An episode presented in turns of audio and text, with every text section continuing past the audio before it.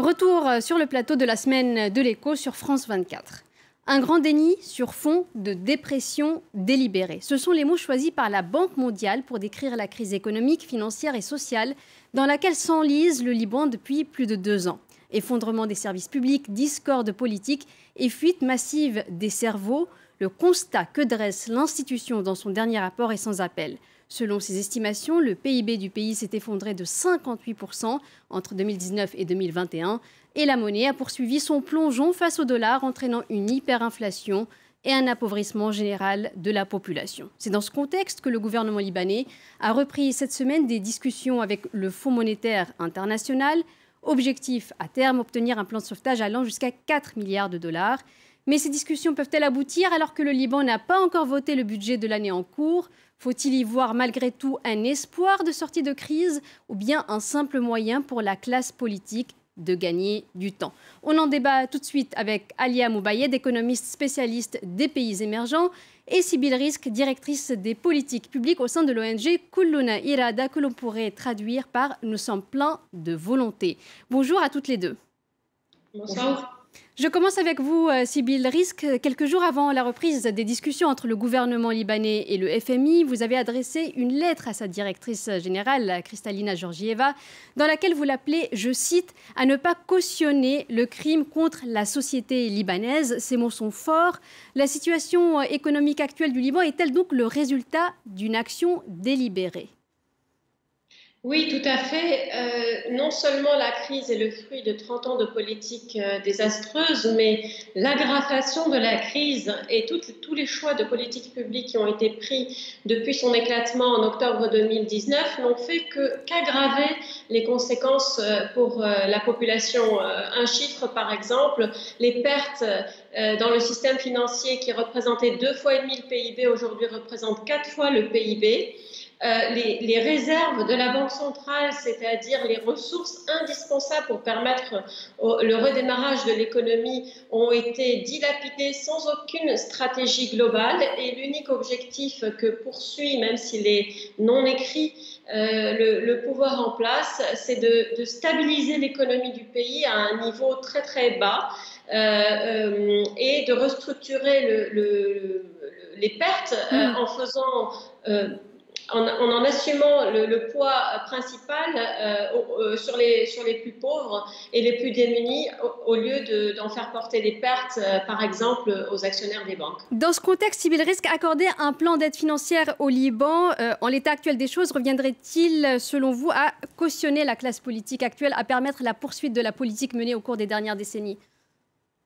Non, ce n'est pas l'aide qui est en cause, c'est les conditions dans lesquelles cette aide serait déboursée et nous, ce que nous craignons, c'est qu'elle ne soit pas déboursée du tout, de toute façon, cette aide, parce que le, Liban n'est pas prêt, ne veut pas, hmm. le pouvoir ne veut pas mettre en place un plan de sauvetage en bonne et due forme de l'économie.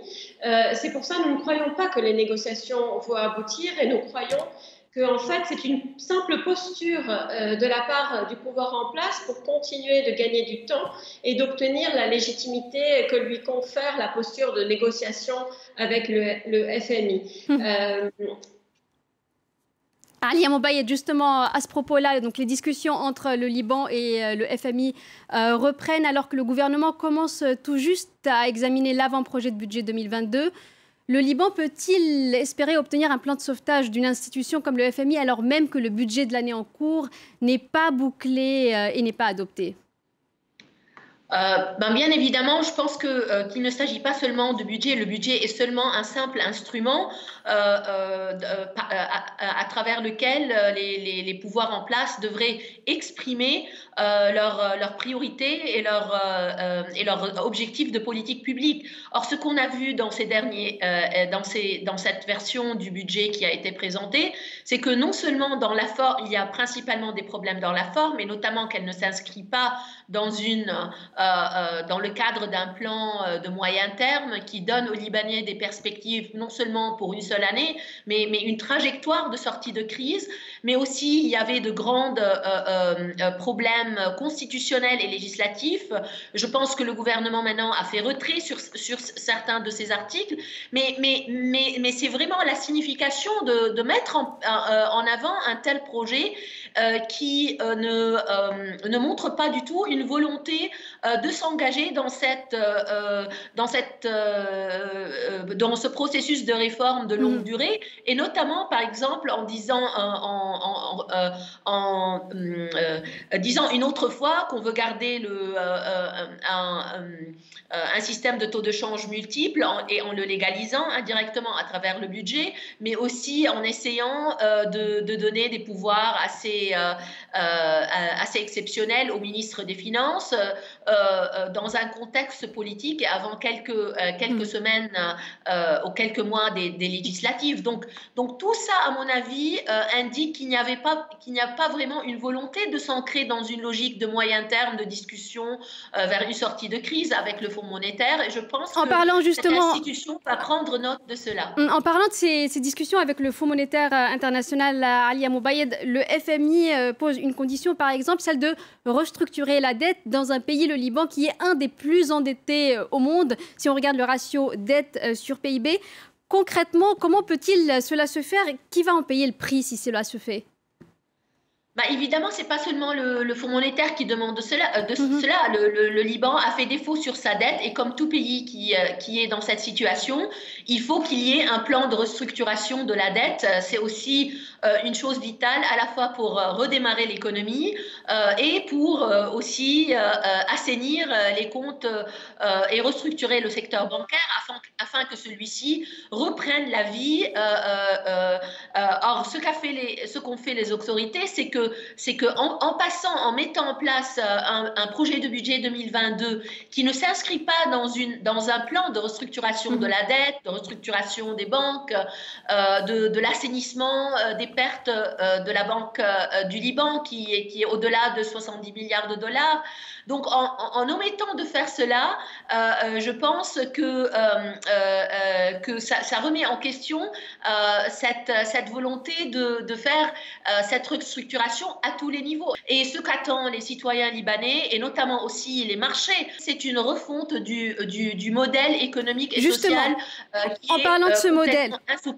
En parlant de ce modèle économique, Risque, la crise a notamment mis en avant l'absence d'un système généralisé de protection sociale au Liban. Beaucoup de Libanais comptaient sur leur épargne pour se soigner, pour préparer leur retraite également. Le FMI recommande aujourd'hui au pays d'étendre son dispositif de protection sociale. N'est-ce pas une priorité en l'état actuel des choses et y a-t-il des chances que cela aboutisse? Oui, bien sûr, c'est une priorité. Le, fondement d'une croissance durable et d'une société euh, qui se développe euh, de façon durable, ce sont les ressources humaines. Alors c'est un terme économique, mais qui, bien entendu, euh, recouvre des réalités sociales comme le fait de pouvoir avoir accès à l'éducation, à la santé, au transport, à l'électricité, à Internet. Aujourd'hui, les Libanais euh, sont humiliés, ont été humiliés. Ils, ont dû faire la queue devant les stations d'essence en raison euh, du démantèlement d'un programme de subvention totalement euh, inepte. Aujourd'hui encore, beaucoup de Libanais, par le froid de l'hiver, n'ont pas de quoi se chauffer.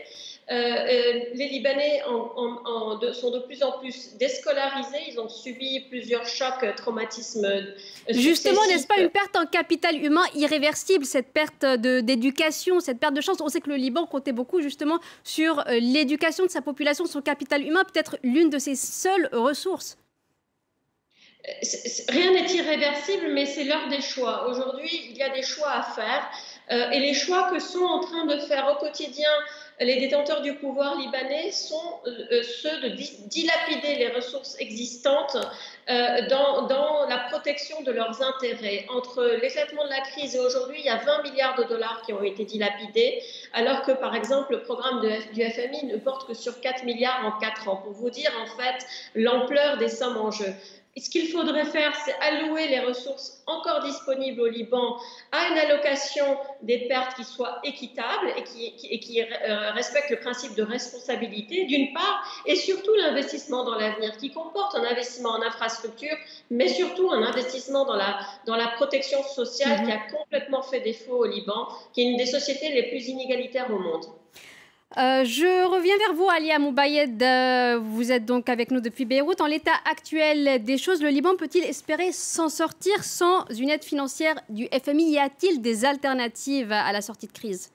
Moi, je pense que vu, euh, vu, l'état des choses, le fait que, euh, euh, cette crise financière qui a été enclenchée plus de trois ans maintenant, mais, dans les deux dernières années encore aggravée par, des politiques délibérées, comme dit Sibyl, de délimitation des ressources, c'est presque impossible de s'en sortir sans, accompagnement et, à la fois financier, technique et de capacité euh, euh, pour, la, euh, pour mettre en place une sortie de crise et pour refondre, pour, pour une refonte totale du système. Donc il ne s'agit pas, bien sûr, du, seulement de l'apport financier que peut apporter le Fonds monétaire et qui pourrait mobiliser aussi d'autres bailleurs de fonds, comme on l'a vu dans d'autres pays, même dans la région, en Tunisie, en Égypte. Mais ce qui est plus important aussi, c'est vraiment l'apport technique, parce que aujourd'hui, les, les, institutions libanaises ont été vidées de leur, de leur capacité euh, de réflexion euh, à, travers la politisation du service public. Il faut bien amener des gens qui puissent mettre en place ces grandes réformes.